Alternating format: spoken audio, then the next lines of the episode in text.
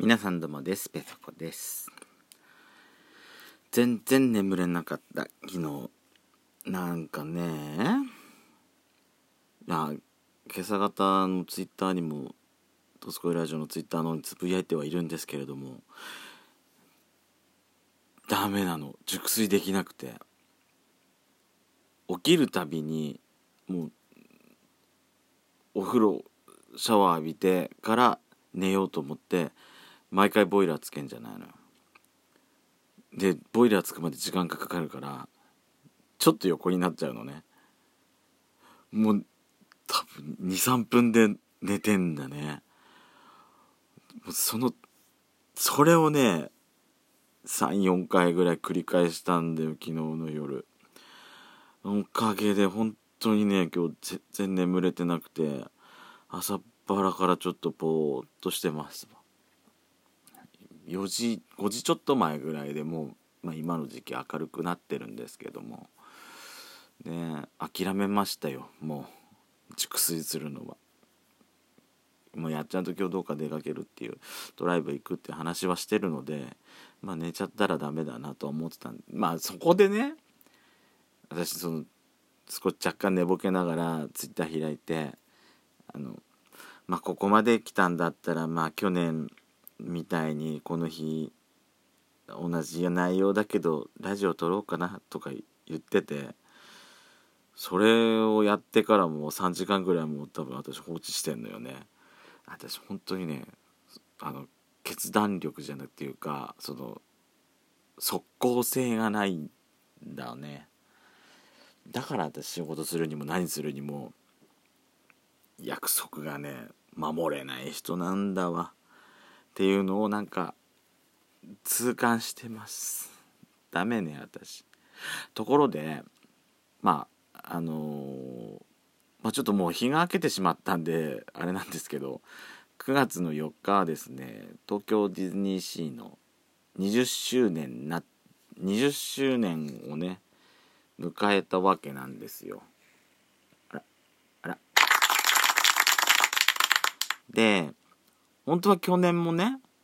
9月の4日に私さこのベソドコ始めてから毎年なんかディズニーランドの時はしてないのかもしれないけどディズニーシーちゃんの開園の時はね必ずやってたんだわ。値段がないっていうのも多分あるかもしれないけどやってたから、まあ、今年もやろうとは思ってたんですけどツイッターとかツイッター主にツイッターですよね。情報が流れてきたんですけどもすっごい行列ができてたって昨日。ボンボヤージュの方。あの中に入れなくても外にあるパーク外にあるさお土産屋さんあるじゃないですか。あのえっ、ー、とねバッグの形をしたお店。ディズニーランドへ向かうあのリゾートゲートあるじゃない。あそこ歩いてる途中に左にあるやつ。あそこに並ぶ行列がなんかすごかったらしくて。うん。なんかね大変だったみたいですよやっぱり。まあまあ開園記念日に行きたい気持ちはわかるんですけどね。このご時世だからうんまあねわからなくもないけれどもちょっと考えちゃうわよねっていううーんところはあるかな。同じディズニーファンとしてさ、うん、ふまあうんまあ深くは言いません、うん、でもそういうことを言いたいってだけです。ベストコスタートします「ドスコイラジオスピンオフ」「ベソドコ」「ベソコのそこそこ。どうでもいいこと」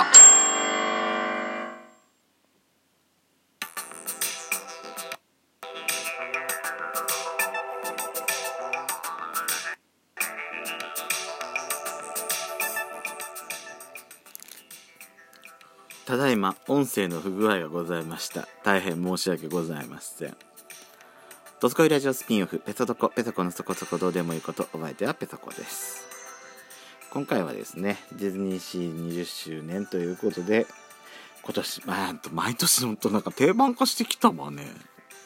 9月4日。まあ今日は1日遅れですけども。定番化するつもりはなかったんですけどまあネタがない私にとっちゃすごくありがたいネタでございます。あのー、私の兄弟はですね周年イベントごとにこれまでね行ってたんですよ。まあ最近はあの妹弟も結婚したので一緒に行くってことはまあもうないと思うんですけれどもあのまあ5年ごとにね行ってたり、まあ、まあその途中で西ちゃんのあの開演もあったんで、えー、行く頻度は途中から少しずつ短くはなったりはした時もあったんですけども20周年というこれ本当は今年はね行きたい年なんですけどもなかなかちょっと今のこの状況下ではねなかなか難しいなというところでございます。最後に行ったのが去年のちょうどコロナ禍に突入する直前のお正月の時に行ったのが最後かな。いやもうギリギリでも行けてよかったなと今になっては本当に思いますけども。まあディズニーシーちゃんが20周年ということであのー、ウェブサイトの方でもねいろいろ、あの、ニュース記事の方が出てたりしてしてしてましたね私ほらよくけんディズニー関係を検索するんであのー、例えばほら Google のアプリって自分でよく検索するやつとかってトップ項目にそのニュースのリンクサイトが貼られてたりするじゃないですか。であそこ見てたら出てきてあまあ知ってる内容知ってる情報ではあるんですけども改めて読むとねああそうかそういうこともあったのかと思いつつここ違うんじゃないっていう指摘をね入れたりしたくなっちゃう、えー、ね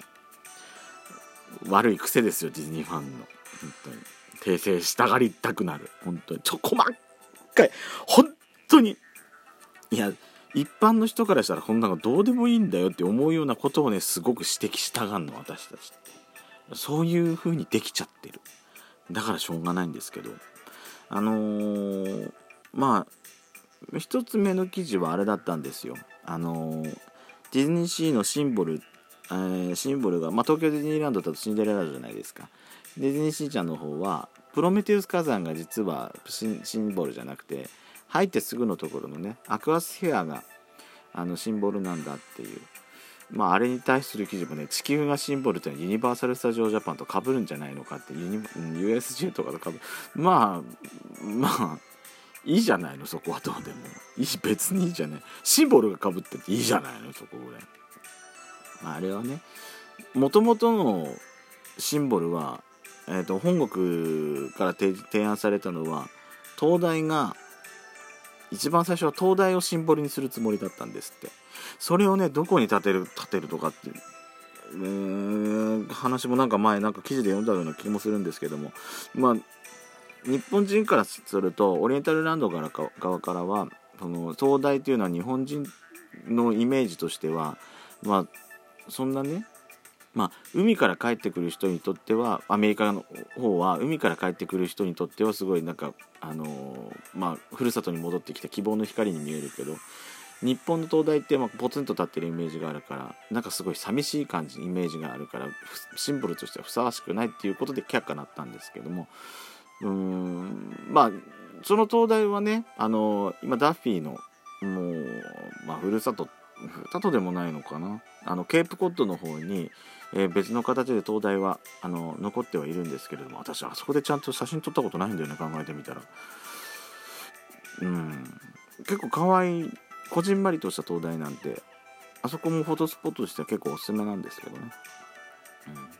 うん、もう紆余曲折があってあのー、まあ水の星地球まあ、海がテーマなんだから水の星地球をシンボルにした方がいいんじゃないかということで入り口のところに来たわけですけれども。あれほら台座のまあ台座見えるっちゃ見えるんですけども私さあれ最初ね一番最初イメージ図が見た時は最初に見たのがね多分ディズニーランドの15周年の時にディズニーギャラリーにこういうそのイメージがあの展示してますっていうのがあってそこでねディズニーファンっていうそのディズニーの情報が、あのー、網羅された雑誌があるんですけれどもそこで初めて見たんですけど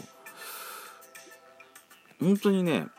その台座の部分がそのまあ、イメージがだからあのうまい具合に隠れてその水で噴水が噴水が出てその台座がないように見えてイメージがあったんですね。で、まあ、当時私また高校生だったんでこうどういうふうに地球を浮かせるのかなとかっていう風ななんか想像をねすごいかきたてられた覚えがすごいあって私あそこのねアクアスフィアプラザって、まあ、入り口のところ言うんですけどもあそこで流れてる音楽がすっごい好きなんですよ。